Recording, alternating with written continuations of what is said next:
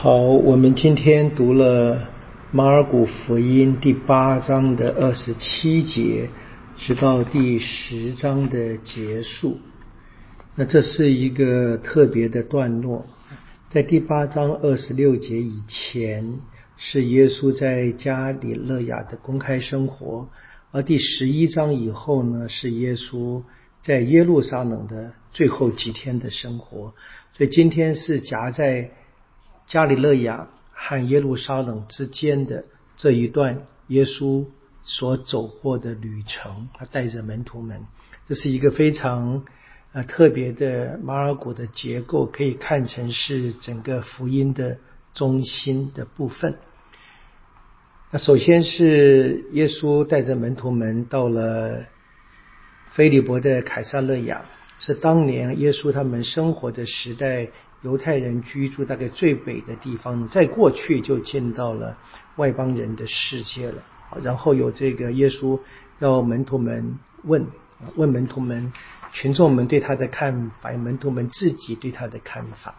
好，在这个博多禄表达了最根本的呃他们共同的理解或者他们的信仰，说耶稣是墨西亚之后呢，耶稣开始了一段非常呃特别的教导。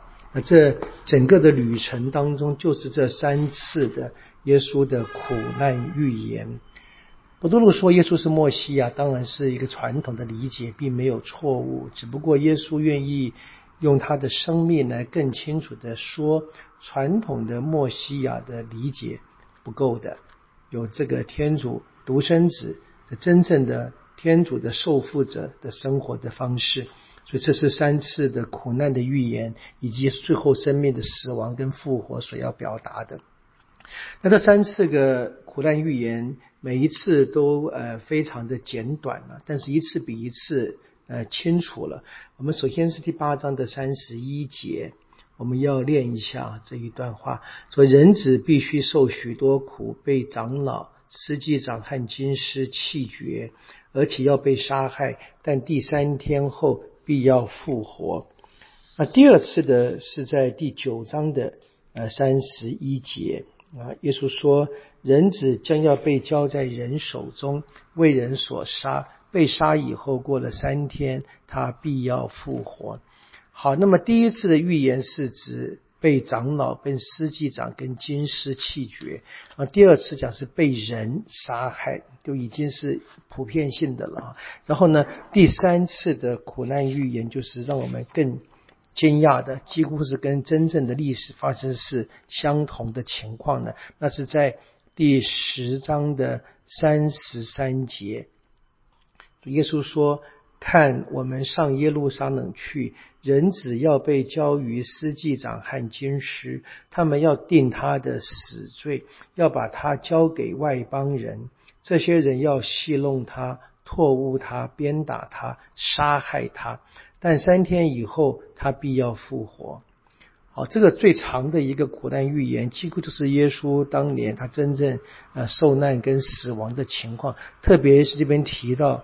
是司祭长、军师跟呃所有的人要把耶稣交给外邦人。我们当然知道，后来所发生的是罗马的军队是以比拉多做代表的。好，那三次的苦难预言呢，当然是耶稣都提到了复活，但是很遗憾啊，好像门徒们就都没有听到。其实并不是完全都在这个段落里面没有提到复活的反省了，在第九章。耶稣开始走的时候呢，在这个改变容貌的故事第九章的第二节到第十三节当中，其实在下山的时候啊，耶稣告诉他们说：“非等到人子复活，不要把他们所看见的事告诉任何人。”好，第九章第十节就讲了，三个门徒就彼此讨论了，从死者中复活是什么意思。所以很可能是他们找不出什么解答，然后从后来在这一些耶稣的苦难预言当中也完全就略过了，因为他们大概只不愿意听啊耶稣要受苦的事情。好，那么在这每一次的苦难预言之后呢，都会夹杂着门徒们的回应。那一开始第八章的结尾呢，就是伯多禄的拒绝啊。然后耶稣说了，说你们所想的是什么？是人的事，而不是天主的事。所以很清楚，很清楚，耶稣要教他们怎么样去学习，常常去学习，去反省。去思考天主的事，耶稣一直在教他的身份是谁，他怎么样生活的。好，然后我们看见这个耶稣在呃改变容貌的故事下了山以后呢，那么就有这一个在山下啊治好一个呃应该是患癫痫病的人的一个故事。那这边是这个孩子的父亲来求了门徒们。好，门徒们却不能做任何事情，在第九章的呃十八节这么说。然后呢，这个人就求耶稣说：“如果你能做什么，你就做吧，啊，帮帮他们吧。”这是第二十二节。那二十三节，耶稣的答复就非常关键。耶稣说：“你若能，啊，为信的人，一切都是可能的。所以重点啊，不是天主能不能，天当然能。”重点是人信不信啊？那这边当然谈的是这一个呃孩子的父亲可能信的也不够，那么耶稣的门徒们呢信的也不够，所以就没法实现。那这个时刻呢，这个父亲就求耶稣了。那如果我不够的话，请你弥补我吧，弥补我。好，那这最后的结尾就是故事二十九节说了嘛，这类的祈祷，这类的魔鬼要靠祈祷才能够驱逐的。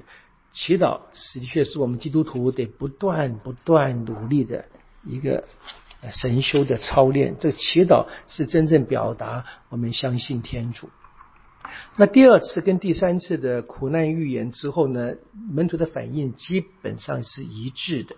那第二次的结束也是在第九章的三十三到四十节。那他们要争在天国里面他们谁最大？那第三次的。苦难预言之后呢，是在第十章的三十五节。那么在伯德的两个儿子，就是若望跟雅各伯，他们来求耶稣，他们希望当在天国当中当最大的。那当然我们可以看见这些人，他们还是想人的事情，没有想天主的事情。好，那么耶稣的教导只是说怎么样，要像小孩子一样，在天国当中最大的呢？得要当这个最小的。我们说这个小的形容词啊，可以是指年龄上的小，像第九章的三十三到四十节，就是指这个小孩子。但是第四十一到最后结尾呢，他所谈的是信仰中的弱者哈，是在第四十二节说，谁如果让这个相信者相信者中一个小孩子跌倒呢？还不如怎么样？拿块驴拉的磨石套在他的脖子上。这个相信者中的小孩小子，应该就是信仰的弱者。好，然后接着呢，我们看见的是关于这个婚姻的问题。那么耶稣当然是依存着天主最根本的教导，他造了一男一女，所以要求怎么婚姻是永远的。好，然后最后这两个小故事，更不是熟悉耶稣祝福孩子跟这一个呃一个富贵人来求耶稣的哈。那么我们当然知道，这个人已经非常不错，从小就守好了一切的诫命。但是耶稣的要求是好还要更好，那就是说他真正要渴望生命的成全的话，就是要跟随天主了，呃，直接的放弃自己的全部。那么看见这个结尾是耶稣的话说。